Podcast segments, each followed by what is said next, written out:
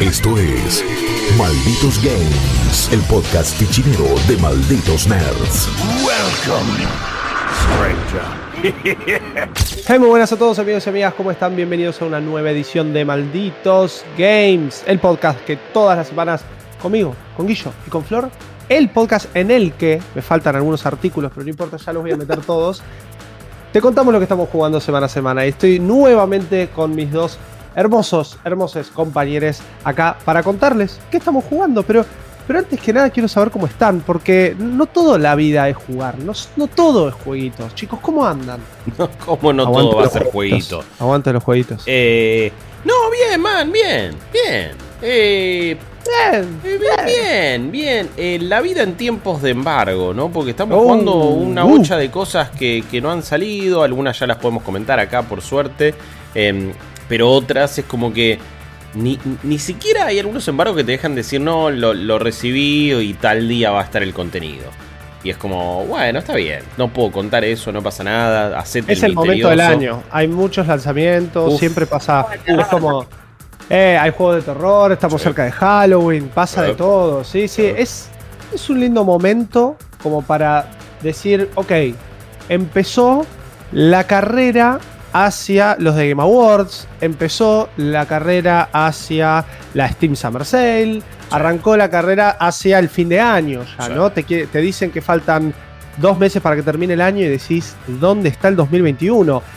El 2021 estuvo en todos los juegos que estás jugando, en todo el backlog que tenés y en Malditos Games seguramente te contamos qué onda eh, ese juego que vos querías jugar y que nosotros acá lo analizamos en nuestro bello podcast. Pero, Flor, ¿cómo está Flor? Que está Bien. en su salsa hoy. Sí, sí. ¿Por Eh, qué? La verdad que, que el juego que voy a comentar hoy, eh, Uf. Increíble, chicos. Es como, Le veo una cara de felicidad Sí, que sí, no le sí, vi con ningún otro juego casi Increíble. en toda la vida de malditos games. Eh, y, y coincido, eh, coincido, coincido. me parece que, a ver, el año me parece que está mejorando. O sea, yo no creo que 2021 haya sido un año bajo en calidad de juegos. Para Pero nada, si comparamos cómo veníamos en Lejos. 2020, tuvo sus altibajos. Sí, Y ahora con lo que está saliendo, me parece, los últimos meses y lo que está por venir, sí. eh, viene bien. Sí. Un año, un año del que nadie se esperaba nada por la pandemia el año pasado, por los retrasos, por un speech muy, muy claro que teníamos con Guillo el año pasado de decir, che, las cosas se van a retrasar. Che, la gente no está pudiendo laburar como Claro. se podría laburar. Y muchas veces eso se reflejó en retrasos, muchas veces eso se reflejó en productos que terminaron saliendo no del todo terminados. eh, pero sin embargo hubo, dependiendo de qué lado del mundo salga el juego, especialmente en el apartado indie, y eso lo, lo dijimos siempre, algunas joyitas. Y me parece que eh, Loop Hero este año ha sido una de ellas. Y del mismo lugar, de, de- de la misma cuna, por supuesto no el mismo desarrollador, pero sí del mismo publicador, llega Inscription, que lo vimos en E3, recuerdo haberlo cubierto juntos, Guillo. Gran momento, Eh, gran momento. Gran, gran momento en donde dijimos, esto es un juego de cartas, esto es un juego de terror, hay velas, yo acá no quiero estar, pero lo quiero jugar. Y bueno, ¿quién, quién mejor que Flor Orsetti para que nos cuente que, qué es esto? Porque literalmente e- esto es un gran, ¿qué es esto? Sí, yo la verdad que no, a ver, cuando vi el trailer no sabía qué esperar, se notaba que era un juego de cartas, pero parecía que había otro- otras mecánicas, como decís, cómo meten esto en un juego de cartas. Eh, el juego es del desarrollador de Pony Island, que si jugaron Mm. Pony Island, saben que es un juego en el que nada es lo que parece y es como muy falopero, es muy extraño. Eh, este es menos experimental que Pony Island, pero obviamente tiene esas cuestiones raras. Eh, muy a lo de, a ver, a Devolver Digital, que ellos hacen juegos que si normalmente son súper divertidos, son como experimentales, a lo Anapurna, por ejemplo, pero no pierden ese lado lúdico que, los- a ver, divierten a cualquiera, o sea, como que son, son experimentales, pero siempre como de un, de un lado como canchero, copado. Em, este juego que es, a ver, Inscription es un roguelike de construcción de mazos, no es un juego de construcción de mazos común igual. Ok. Eh, en el que vos estás, estás en una, empezás en una cabaña, estás eh, sentado en un tablero y adelante tuyo hay como dos ojos negros en la oscuridad muy turbios que te miran. Mm. Y vos eh, A ver, es un juego que funciona mucho con lo intuitivo porque no tiene mucho tutorial, no te explica mucho. Vos estás ahí sentado, te dan cartitas. Y es tipo, bueno, se ve que tengo que jugar.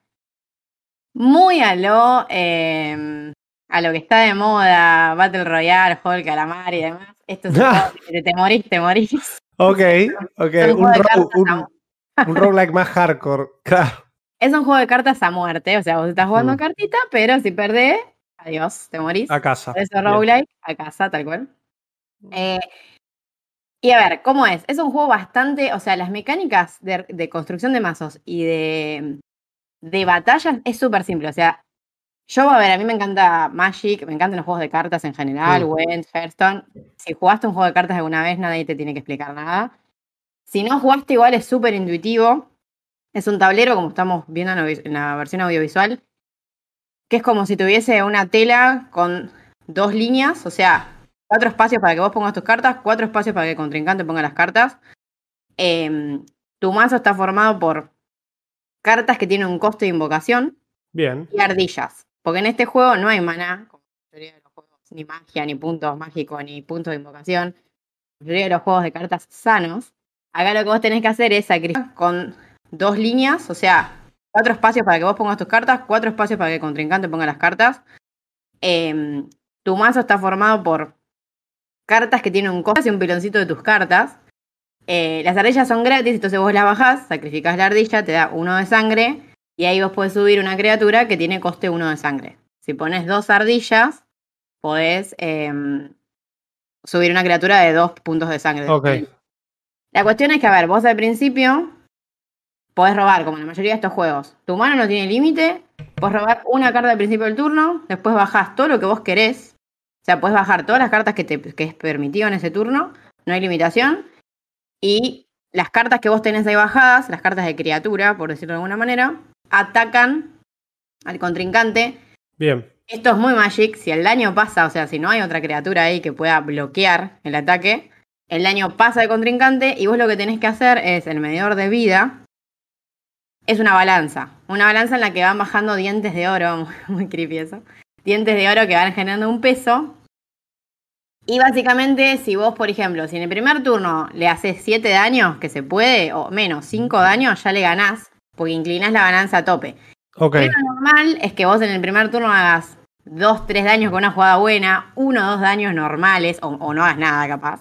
Hmm. Em, y la cuestión es que vos inclinás la balanza y si después el contrincante te hace daño a vos, la balanza se equipara entonces cada vez son más los puntos de daño que tenés que hacer para inclinar la balanza del todo. Eh, entonces ahí se, complica, ¿no?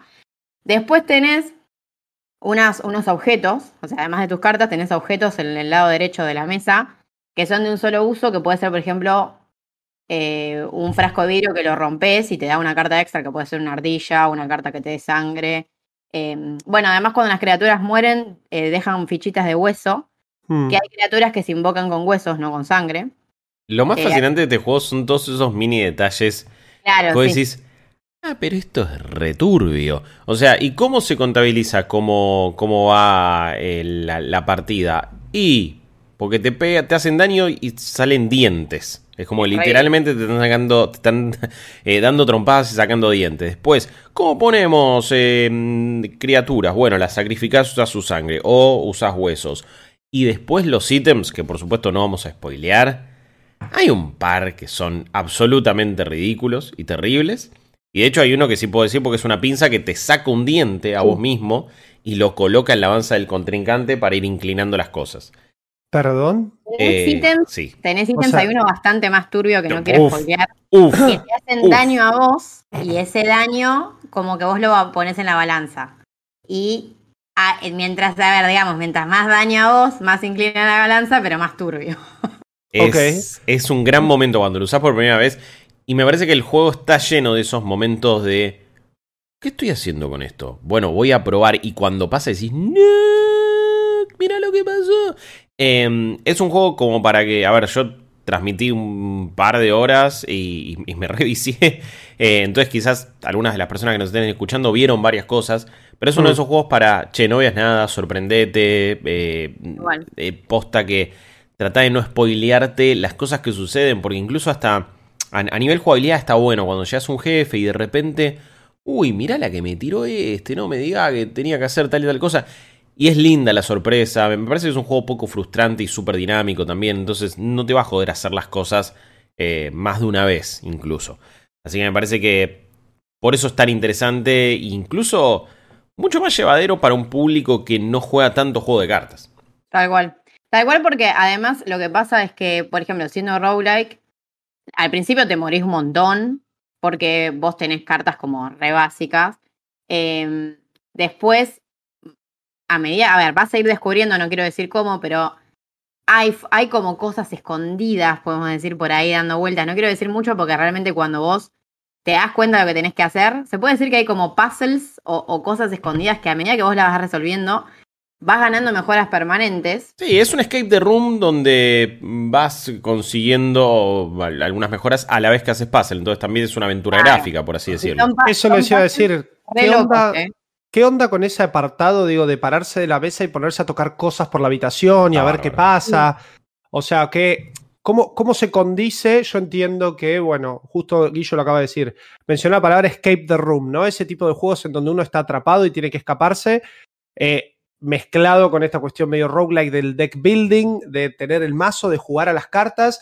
Pero digo, ¿se condice todo lo que yo hago por fuera en mis partidas? ¿Yo encuentro cosas que me sirven? ¿Cómo se conecta eso? Eh, a ver, vos estás sentado y tenés un tablero y vos avanzás en el tablero como si fuese juego de mesa. Tenés una fichita y tenés varios caminos.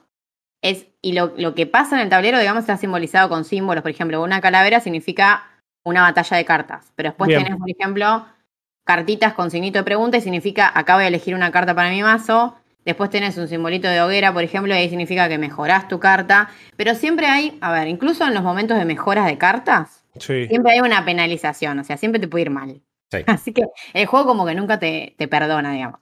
Y después vos, siempre que no estés adentro de uno de esos encuentros, que pueden ser o, combates de cartas o otro momento para mejorarte y demás, siempre, o sea, siempre que estés en la, en la vista de tablero, vos te puedes parar de hecho, hay que hacerlo, que es algo que el juego, vos al principio el juego no te lo dice, pero te empezás a dar cuenta, que tenés que estar medio todo el tiempo mirando qué cositas hay en, la habitación, digamos, donde vos estás, en la cabaña. Porque encima te pueden ayudar durante la partida, es como...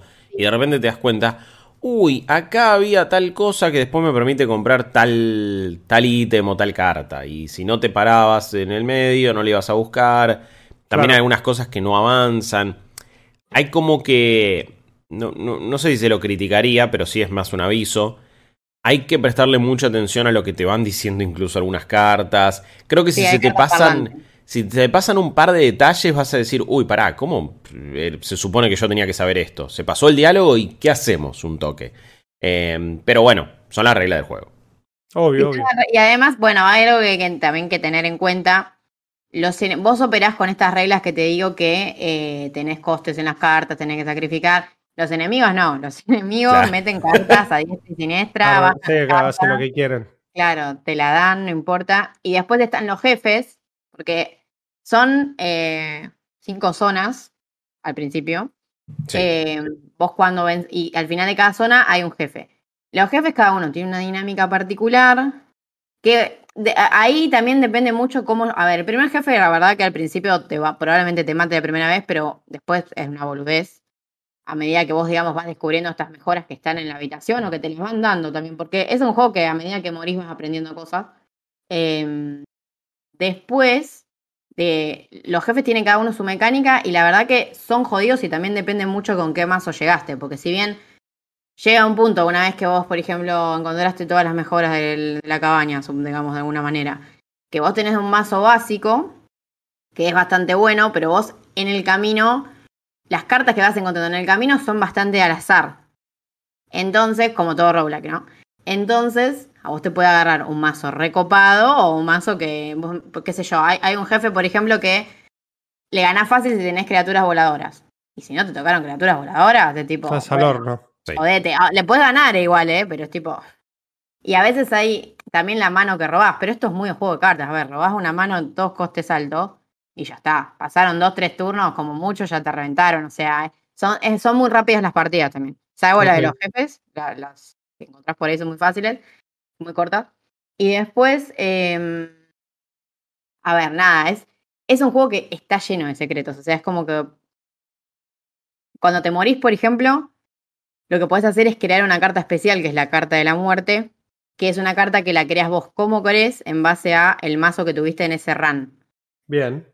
Y eso es importante porque a medida que vos vas mejorando y que jugás mejor, si vos, por ejemplo, te morís con el jefe final, creás una carta que probablemente vaya a estar buenísima y después puede ser que te toque en el mazo inicial o que te la encuentres en el camino, muy probable que te la encuentres.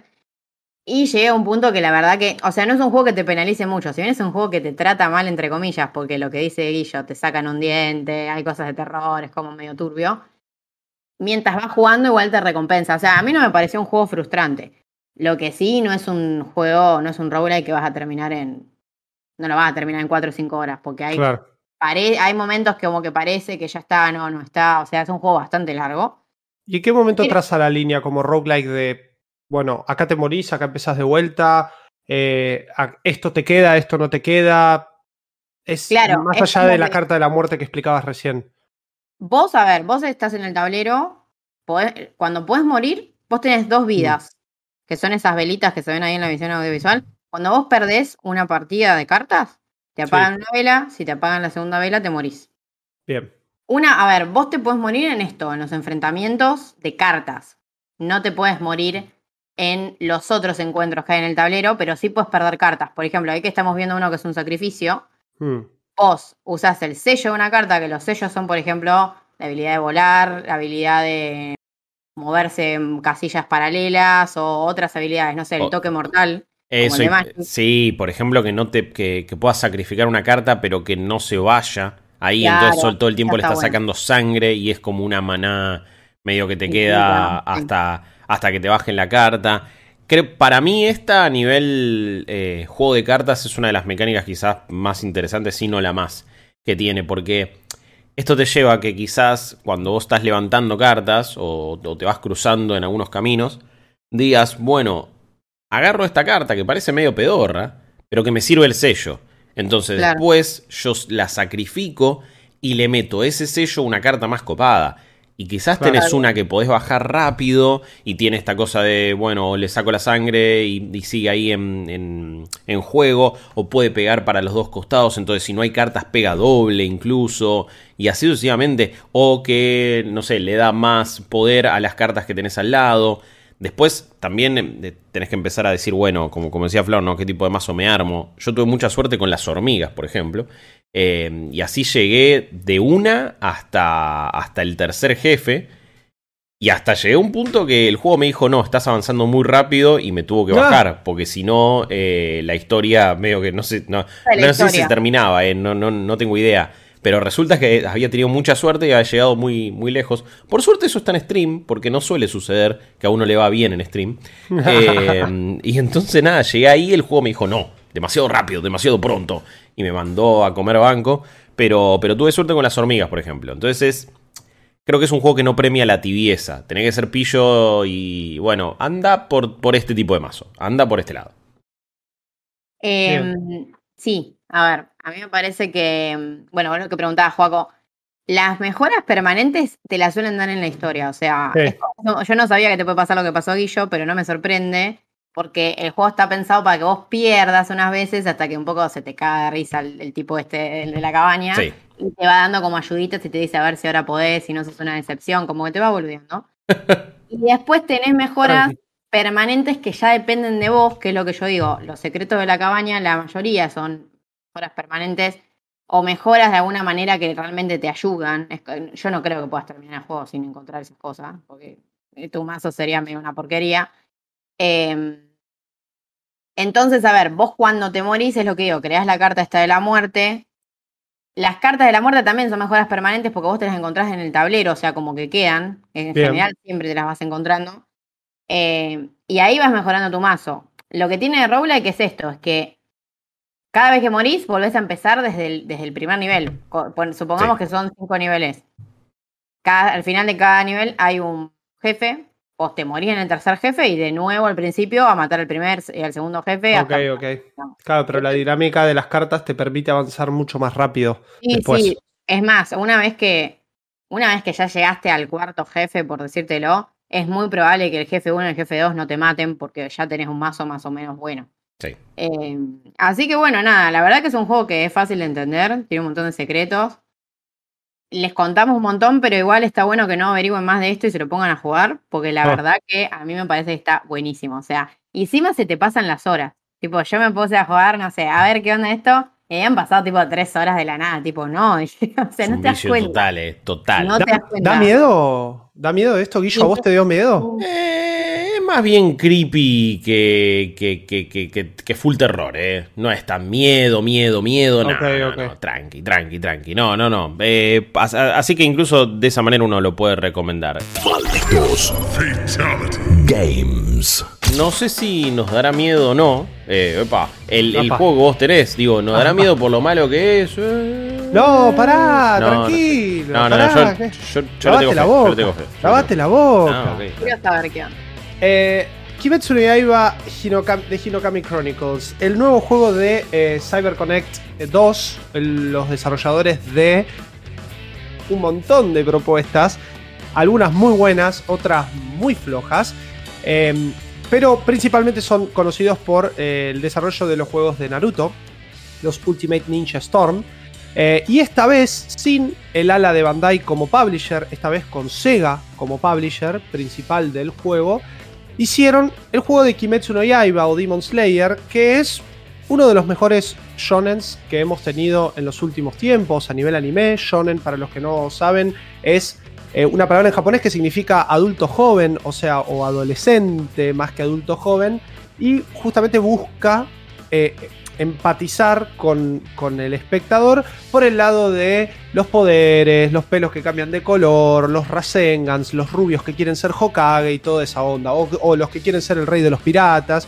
eh, y etcétera, etcétera. O sea, básicamente les estoy diciendo que un shonen es lo que nosotros podemos ver en Naruto, en One Piece, en Dragon Ball, y en este caso, Kimetsu no Yaiba se suma a una serie de shonens que estuvieron llegando estos últimos años, shonens y seinens también, seinens son tipos de anime que son más para adultos por los temas que tratan, eh, como por ejemplo eh, Shingeki no Kyojin, eh, Kaisen y un montón de estas premisas y de estos animes que están cada vez más boom en las redes sociales y que están cada vez más eh, llegando al, mainstream general de las personas. Es muy difícil no poder recomendar hoy Attack on Titan de la misma forma que en, que en 2018 quizá estábamos recomendándole ver, ver Game of Thrones a todo el mundo. Y yo creo que con Kimetsu no Yaiba pasa lo mismo, está disponible en la, en la Gran N también como para, para verlo ahí completito. Y estamos al borde del estreno de su segunda temporada. Entonces su título de Arena Fighter es, esto es un juego de peleas 3D como los viejos Naruto. O sea, estamos hablando de un nivel chiquitito en 3D con cositas a los costados, pero que se centra principalmente en un 2 versus 2, en un personaje principal que tiene un personaje de apoyo que pueden cambiar entre ellos, peleando contra otros dos personajes, todo dentro de un mundo que a diferencia de lo que es o lo que eran los juegos de Naruto, se presta mucho más para una historia o para contarte una historia más lineal, eh, que se apoye mucho más en lo visual.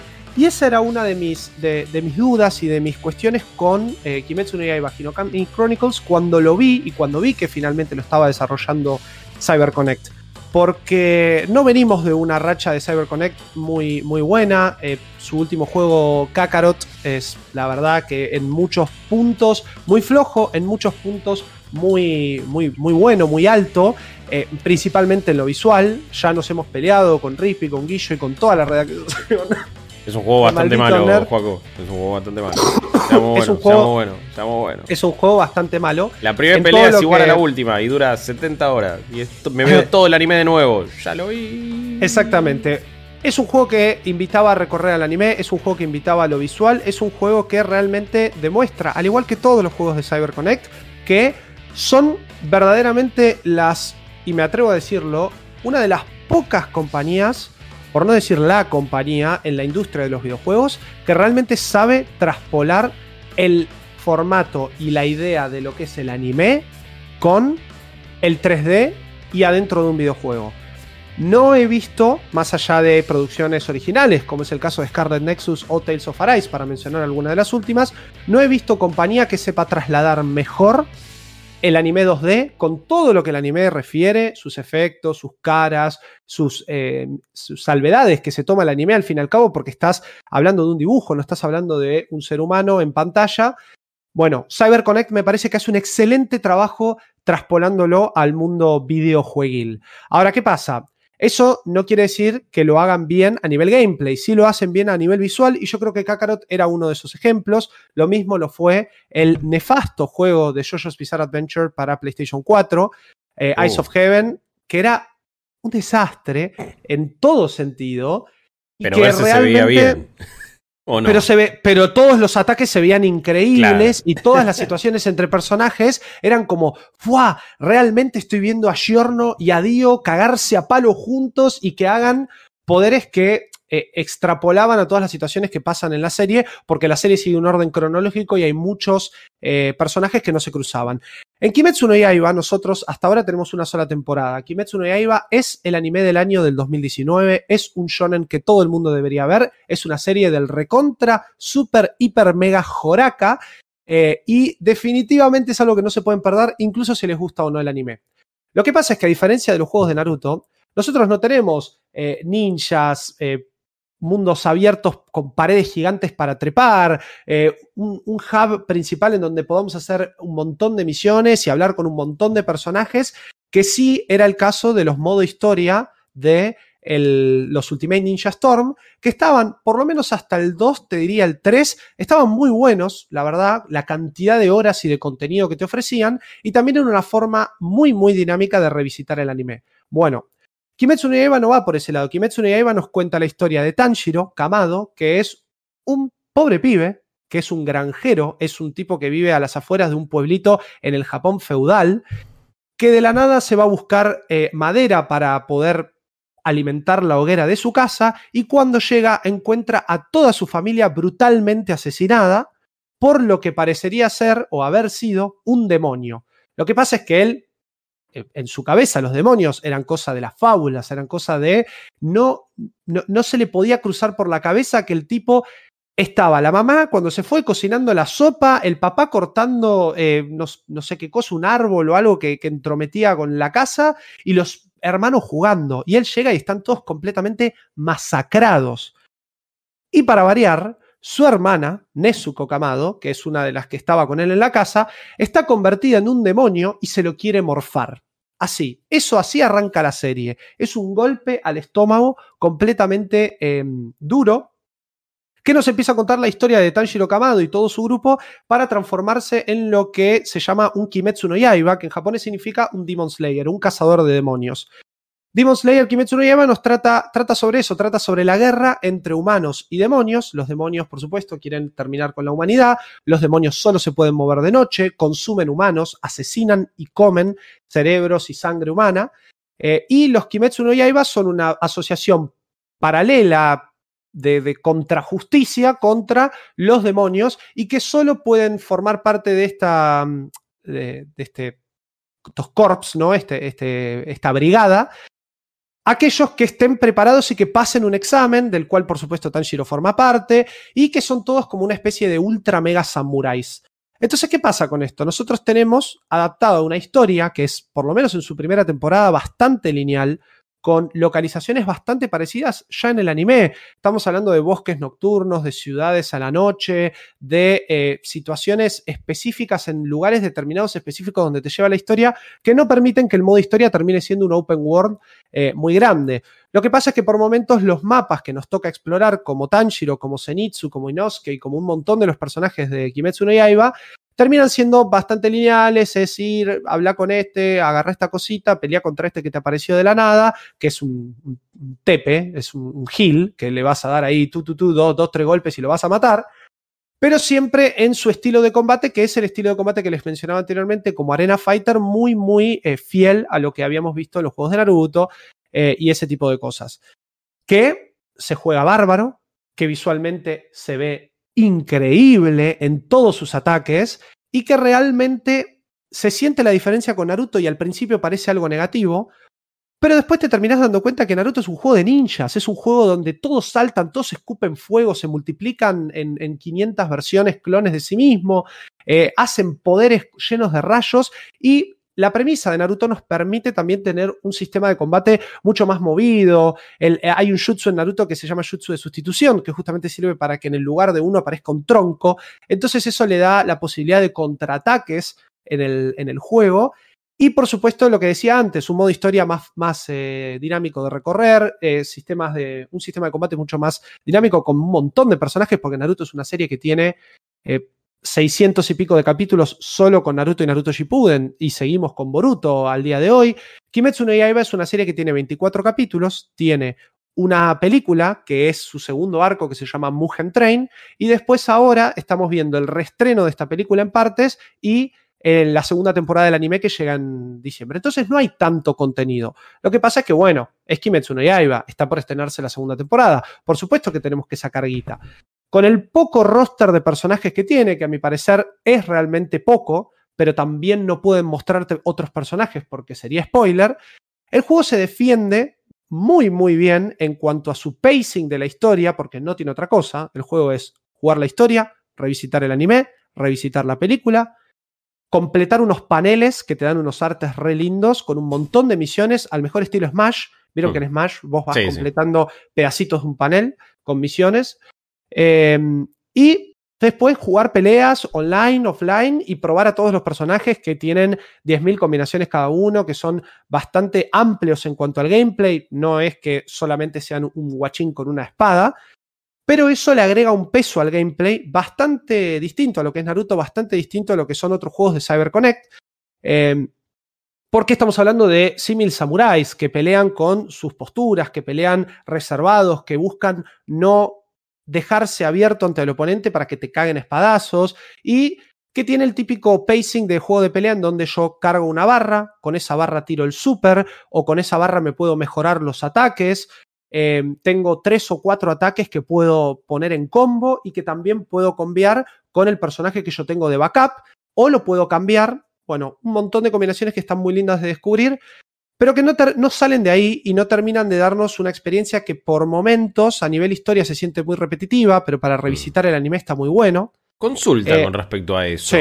¿Cuán bien balanceado crees que está en bueno, estoy viendo el anime o cinemáticas durante 40 minutos, de repente tengo una pelea de 5, vamos a 10 de cinemática, de repente peleo 3 horas, después 40... Es como, ¿cómo, está llevado? Porque a veces siento que incluso juegos increíbles tienen estos problemas de, bueno, ¿cuánto me sacas el control? Digo, hasta me ha pasado con Persona 5, me, me, parece fantástico, pero también hubo un par de momentos que dije, uh, bueno, ¿y cuándo volvemos a la eso es algo eh, muy de los juegos japoneses. Claro. Me está pasando ahora con uno de los mejores juegos japoneses de la existencia y de la historia, que es Yakuza 0. Mm. Eh, que lo estoy jugando. y Yakuza 0. El comienzo son tres horas de película, man son tres horas de película, pero tres horas de piña, quilombo y avance. Sí, fantástico. te juro que, que, ayer estaba como, me quiero parar de la silla y quiero ir a cabecear un ah, bondi, boludo, porque me siento Kiryu y está bárbaro. Pero el pacing de Yakuza es muy distinto a lo que te ofrece Persona, que al fin y al cabo, por momentos es un, em, una aventura gráfica, también quiere serlo, quiere ser un date simulator, quiere ser que vos leas, que vos te tomes tu tiempo. Kimetsu no Yaiba es un juego de un shonen, el shonen te tiene que estar constantemente tirando peleas, quilombo, piñas, rayos a la cara. Y yo creo que el juego, más allá de sus momentos de estos mapas que les decía medio lineales, que te van tirando peleitas en el medio, logra reflejar bien el pacing del anime. Lo que pasa es que no se puede jugar este juego sin haber visto el anime.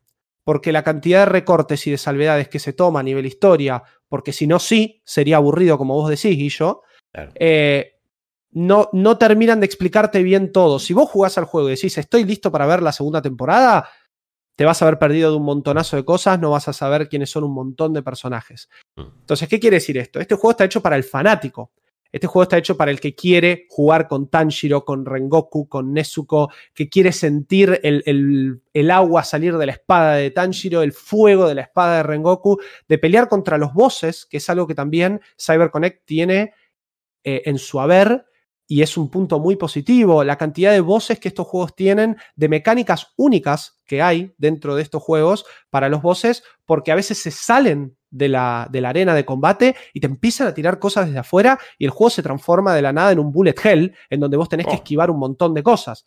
Y eso pasaba en los Naruto, pasa, pasaba en Kakarot y pasa acá en Kimetsu no Yaiba. Mm. Combinado con algo que también sabe hacer muy bien CyberConnect y que se vio en Asura's Wrath, que es uno de sus uh, mejores juegos eh, en su repertorio, que son los Quick Time Events. Esto de tirarte botones a la pantalla en momentos scripteados que el juego te dice, acá tenés que hacer esto.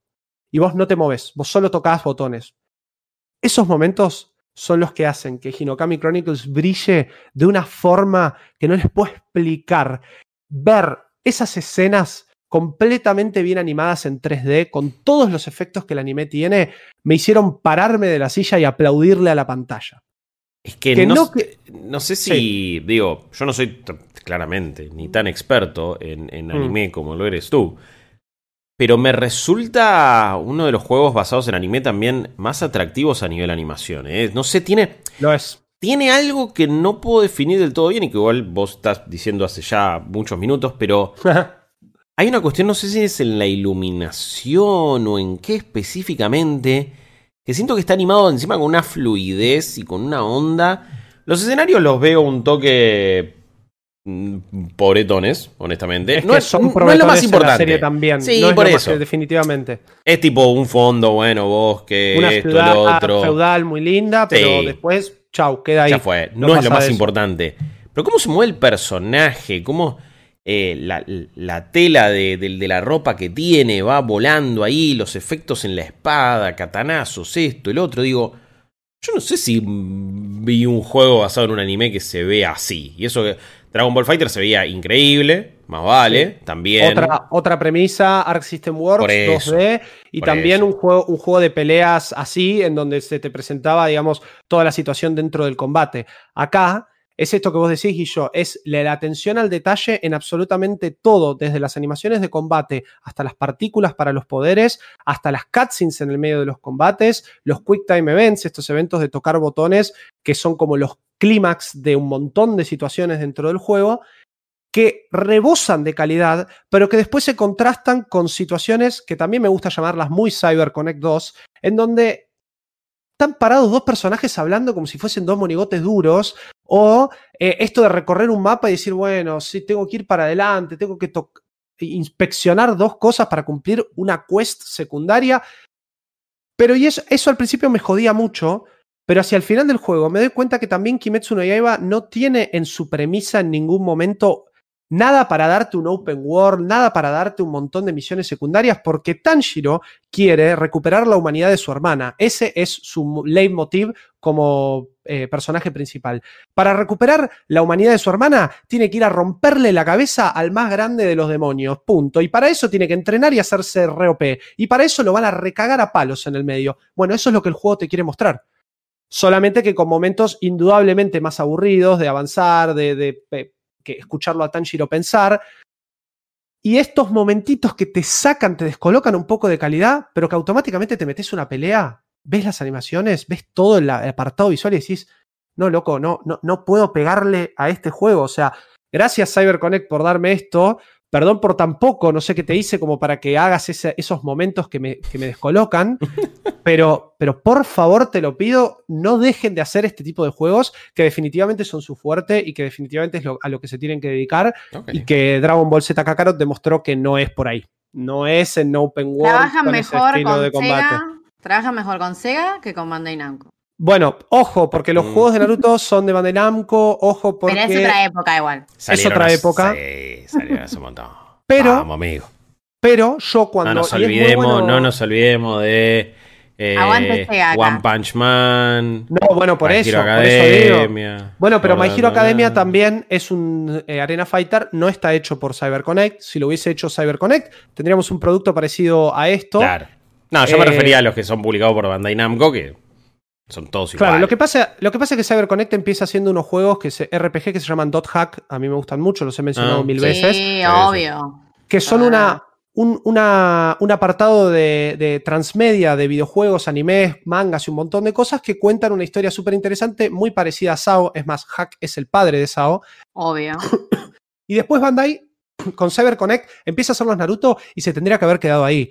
Kimetsu no Yaiba es otro ejemplo de que el juego, mejor juego de anime y el mejor juego shonen es un juego de pelea de este estilo. Y si no me podés contar una historia y no me podés dar 10.000 horas de contenido, llenámelo de personajes y haceme que estos combates sean justamente como este juego, súper disfrutables en todo sentido, a nivel mecánicas, a nivel visual. Es verdad que un eh, experto de los fighting games no va a sentir que esto es un juego como para ir a competir a la Evo. Lo entiendo, perfecto. Bueno, Pero esto no, es un juego de anime. No es la intención, me parece. Totalmente. Digo, te Totalmente está es lo queriendo dar considero. un, un simulador de anime. Una, es una fantasía animesca, creo yo. Me parece que, que- va más para ese lado. Es que, es que cumplas tu, tu, tu- tu pequeño sueño ahí como fanático de, de ese anime o no. Está, ya está perfecto. Exactamente. No, y, y creo que lo cumple. Así que mis, mis primeras, a ver, primeras impresiones. Ya terminé la historia del Kimetsu.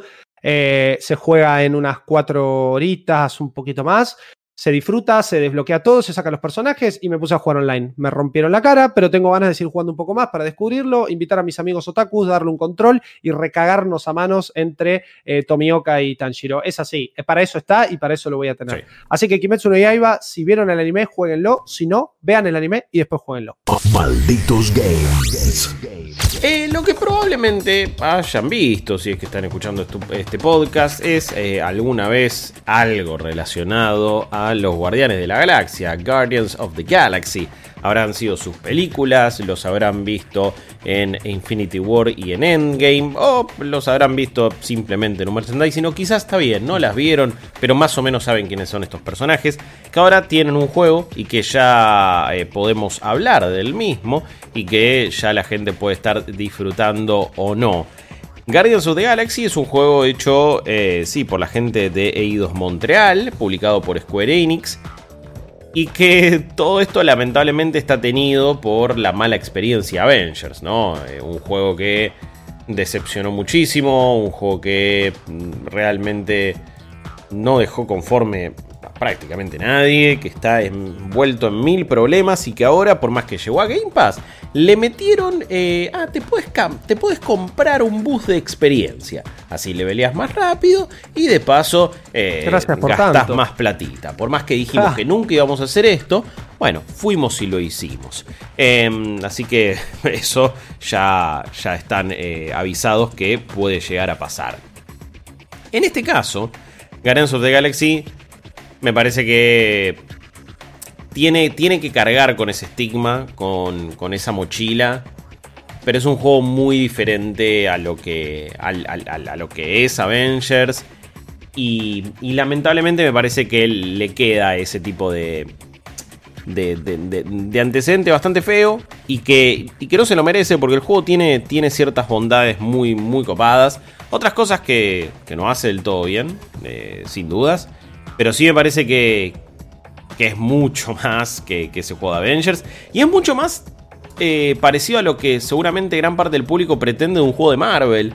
Eh, Rippy también lo estuvo jugando, por ejemplo, y me dijo, encontraron la manera de hacer una película de Marvel en formato videojuego y con las mismas fallas y las mismas virtudes, en el sentido de... Es gauchita, es divertida, es pasatista, eh, te va a dar buenos guiños, tiene algo para todo el mundo. Entonces me parece que eh, quizás acá tienen un template a futuro para seguir haciendo algunos de estos productos. La gran diferencia, por supuesto, es que de Marvel, por ejemplo, tuvimos eh, en este año solamente vamos a tener cuatro películas y también ya hemos tenido tres series. Eh, Sí. Y vamos a tener cuatro. Entonces es contenido que llega mucho más periódico que un juego que sí se tardan años de desarrollo. Y cuando es simplemente pasatista o algo así, tranqui, gauchito, no es lo mismo que cuando es una peli. Eh, no es lo mismo por cantidad de tiempo, Está no es lo mismo por cantidad todo de plata, MCU, estás conectado a un universo. claro. No es lo mismo Exacto. por un montón de, de motivos. A mí lo que me pasa con Guardians of the Galaxy, y ahora ya voy a contar muchas más cosas, es que me... Acá pudo haber existido un muy buen juego, un gran juego, ¿eh? Me parece que es simplemente un buen juego. Es... No, realmente no me parece que, que vaya a ser una experiencia catastrófica. Hay gente a la que claramente no le va a jugar. Hay ciertas cosas que van a suceder que te van a resultar un toque frustrantes. ¿En qué lo jugaste, Guillo? Eh, lo estoy jugando en PlayStation 5. En PlayStation, 5, sí, que tiene modo rendimiento y modo eh, calidad, por así decirlo. El modo rendimiento va a 60 cuadros por segundo, pero lamentablemente incluso en un monitor 1080 como lo estaba jugando, las texturas están demasiado lavadas. Es hora, digo, que toda la industria se ponga de acuerdo y en las consolas meta más de dos modos porque es medio ridículo como se ve de, lavado el juego para que corra 60 FPS cuando no lo estoy jugando en 4K. Y cuando no lo Estamos hablando de un juego multiplataforma, además. Sí, sí. Distinto a Ratchet, que tenía más modos. Por ejemplo, el Performance RT, que es increíble lo que se ve. Pero es un juego exclusivo de PlayStation 5, está hecho de base para PlayStation 5. Claro, se entiende, pero digo. Eh, yo creo que este juego podría correr a 1080-60. Y, bueno, y, te lo ofrece, pero. Eh, perdón, y con, y con texturas de buena calidad. Pero porque realmente es muy llamativa la diferencia. Eh, se ve considerablemente peor. Y se vuelve un juego poco atractivo cuando el juego tiene un imaginario, tiene una creatividad, tiene, tiene un armado de mundo muy bueno. Muy bueno, eh. Em, me parece que tiene, por fuera del combate, condimentos hasta excelentes por momentos. Y que, y que realmente te van a atrapar, te van a enganchar con los personajes. Es un juego que está clarísimamente inspirado por Mass Effect. Eh, mm, quiero tener una charla con los guionistas y los desarrolladores y decirle, chicos, ¿cuántas horas tienen de Mass Effect? A ver, ¿cuál es? ¿A, quién shipean? ¿Con quién? ¿Cuántos platinos? Claro, Femship eh, es, mil veces mejor, ¿no? Que, el, que el Shepard masculino. Eh, ¿Qué onda? Claro, como decirle, y Garru Jabando, ¿no? Porque toda la dinámica en la nave, en la Milano, los diálogos con los personajes, los momentos también. Es, un juego que brilla cuando estás caminando y hablando con, tus compañeros. Hmm. Y, tenés ciertos momentos donde caes a, planetas. Y no estamos combatiendo. Me, la pasé el otro día una hora recorriendo Nowhere, que es una, es una locación ya muy clásica del MCU y de los Guardians. Y em, me la pasé caminando, viendo todos los detalles. Llego a un lugar, tengo una conversación como re profunda con Drax, como, ok, está bien escrito, te tiene esa, e, esa cosita que tiene el MCU que es te emociono, te hago reír, eh, te tiro un poco de exposición, ah, va a haber un poquito de pochoclo y una historia que bueno, sí, eh, va a ir para lados a veces tradicionales, pero me parece que, maneja muy bien los tonos y el, y el variopinto ahí, entonces me parece que quizás lo más difícil lo hace bien, que es eh, la historia, el guion, los personajes, a nivel visual también me parece que los diseños te pasa totalmente lo opuesto a lo que sucedió con Avengers, que nosotros decíamos quién es este Steve Rogers de Balvanera y, no un, Capitán América, porque ni siquiera querés a Chris Evans necesariamente, pero que es un, alguien que se sienta como el Capi. Y acá mm. no es Chris Pratt eh, Star-Lord este, no necesariamente. Pero, hace falta que sea Chris Pratt. No, no, ni a palos, por eso digo, eh, crearon su propia versión y está buenísimo. Y eso es lo que me parece que Square Enix no, eh, bueno, eh, Crystal Dynamics no supo hacer realmente, porque por más que sean sus propias versiones, son una cosa intermedia, bastante fea y que no dejó conforme a mucha gente. Em, a mí me parece que la representación también, porque no es solo visual. Eh, Gamora, por ejemplo, es una Gamora muy distinta a la del MCU, es mucho más parecida a la de los cómics. Me da más efecto mal Gamora el diseño que tiene acá, ¿eh? pero mal. Más allá de todo, Big Guardians y etcétera, digo, justo Gamora con su traje y todo, pienso en, sí, en una female Shepard, obviamente.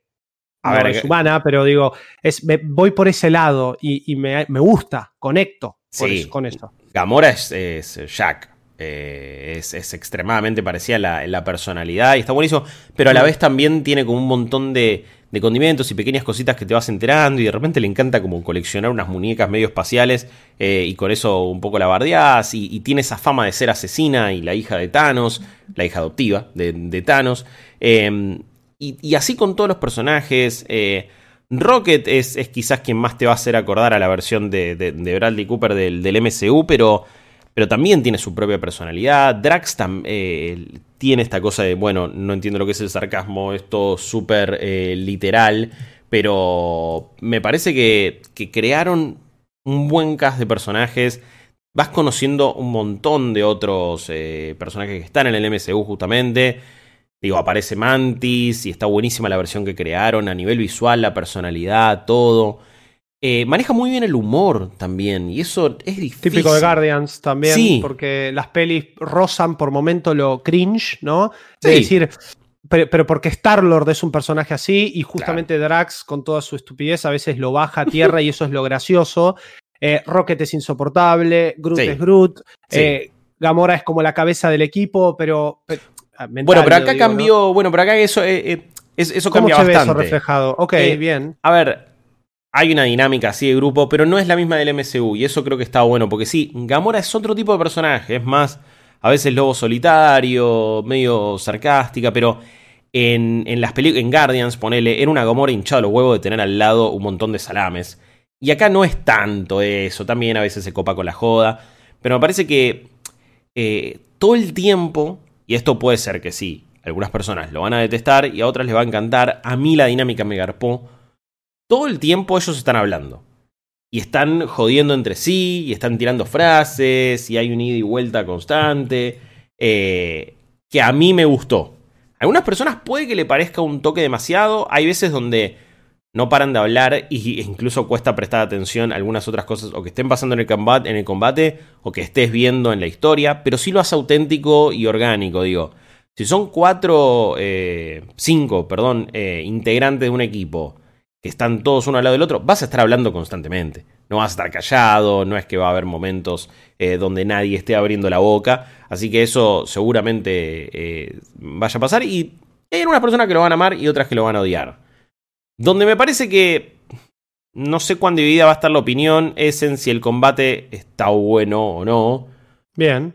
Porque Usamos solo a Peter Quill. Solo a Peter Quill y vamos dando indicaciones al resto de los personajes porque tendrías que haber creado un sistema de combate para absolutamente todos y que sí, te hubiera pasado lo de Avengers. Sí. Exacto. Sí, sí, sí. Exactamente. La decisión es buena, la ejecución eh, ahí, ahí. Em, nosotros habíamos tenido una prueba anticipada por Parsec y la verdad que habiendo jugado la versión completa sucedieron dos cosas ese día. Primero que te tiran en el medio del juego más o menos y vos no pasaste por tutoriales, no sabés bien cómo, cómo jugarlo.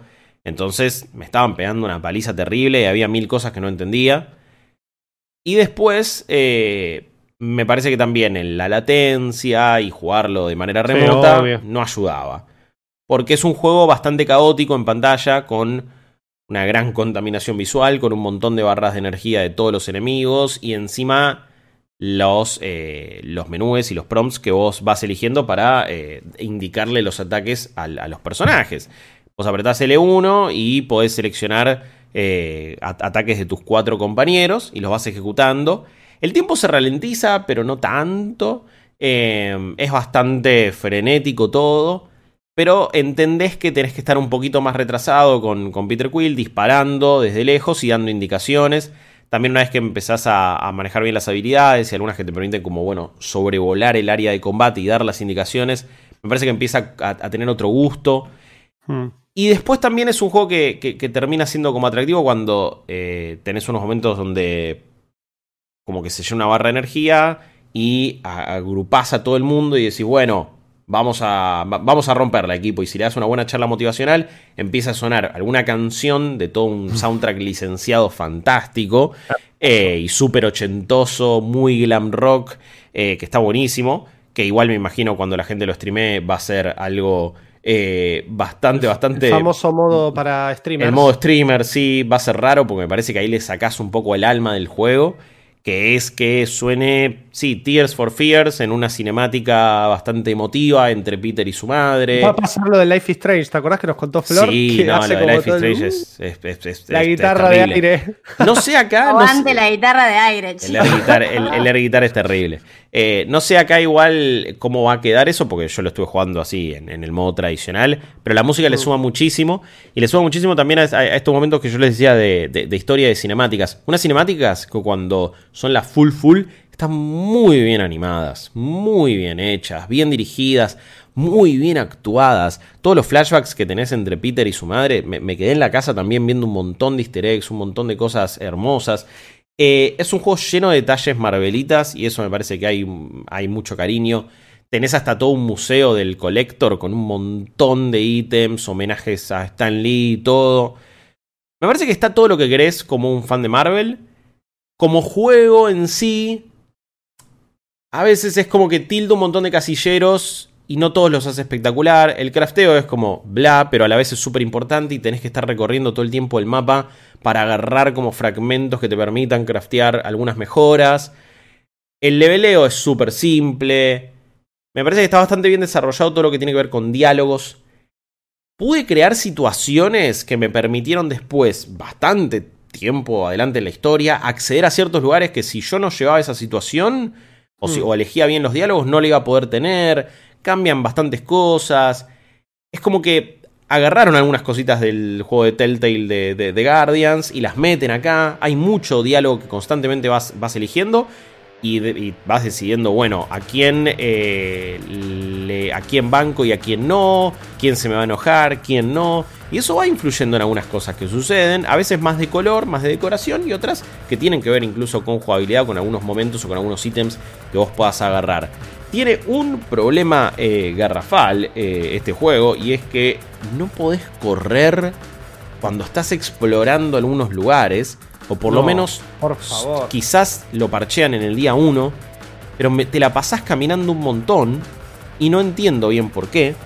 Eh, por más que en algunas imágenes y en un montón de cosas, incluso en la versión previa que habíamos probado, yo me acuerdo que podía correr, pero tengo que estar todo el tiempo apretando círculo para meter el dash. Eh, y es bastante insoportable y en algunos lados no lo puedes hacer, entonces estás recorriendo toda pata y caminando pero el personaje corre cuando la cámara está de frente y vos vas hacia atrás como si fuera el Crash Bandicoot y ahí sí corre, digo, no entiendo bien. No, suena bug. Suena sí, Sí. Eh, entonces quizás todavía no cayó el parche de día 1 y todavía entonces eh, no, no, tengo eso arreglado, pero fue algo que me jodió bastante. Porque mm. es importante recorrer bien todo el escenario y agarrar todos estos ítems para craftear. E incluso también tenés algunos eh, diseños nuevos alternativos que, descubrí que están súper copados. Hasta tenés lo de las películas directamente. Digo, si querés las versiones de los Guardians de James Gunn, están y listo. Lo cual es como también un besito para Avenger que tardó dos años, más o menos, un año en sacar esos, esos modelos. Y, encima te lo cobran 20 dólares, por cierto. Eh, Hermoso. Así que sí, raro. Pero es un juego que cumple en todo lo que hace algunas cosas de la historia para mí las hace muy bien, de los personajes muy bien, de los diálogos, eh, de las elecciones, de las personalidades. Me encanta a nivel visual. Llegás a, a, ciertos planetas y decís, uy, man, mirá qué lindo el imaginario que tiene este juego, cómo se ve, te la vas a pasar también sacando screenshots. Y de nuevo, los mejores momentos son cuando estás charlando con tu, con tu equipo. Hay unas secciones en, en la nave. Eh, tipo Dogfight, que no, sé si son lo mejor que tiene para ofrecer. Star Fox. Sí, sí, hay, ciertas set pieces. Me, parece que le. Ojo, es un juego al que le falta ajustar también un montón de cosas. Tiene muchos problemas de animaciones en el hecho de cuando vos les vas dando indicaciones a los personajes, de repente se teletransportan eh, distancias bastante raras y aparece ahí pegándole al lado de un enemigo. Para, poder hacer la acción esa que vos le mandaste a hacer. Y es rarísimo. O agarra este barril y Drax estaba en otra cuadra y de repente metió la de Goku y lo tira. Y sí, raro. Y así también con mucho clipping con los enemigos y muchas cosas que no que me parece que podrían estar mil veces más pulidas. Lo mismo con algunas set pieces que se arman. Pero honestamente, me terminé enganchando mucho más de lo que pensaba, incluso cuando el combate no me enamora, pero cuando lo mm. entendés le podés encontrar un cierto condimento. Hay cosas que deberían estar más elegantes igual. Las barras de energía son un bodoque rojo que te tapan toda la pantalla. La UI es algo que para mí falla está fallando mucho por lo que veo en la versión audiovisual sí. y que no me, no me termina de convencer eso, la invasión, en la, el ruido en la pantalla. Y, Porque encima le metieron el coso de Devil May Cry de Incredible sí. todos los cosos de combos. Eso está, eso está y quizás con un poquito más de desarrollo estaría mejor, pero una vez que te acostumbras y se lo perdonás, me parece que es lo suficientemente divertido. No es un bochorno como Avengers, no es el juego del año, me gustó más de lo que pensaba y quizás por el precio adecuado en oferta hasta lo, recomendaría, pero sí, fanático de Marvel o de Guardians, eh, acá hay algo lindo para disfrutar.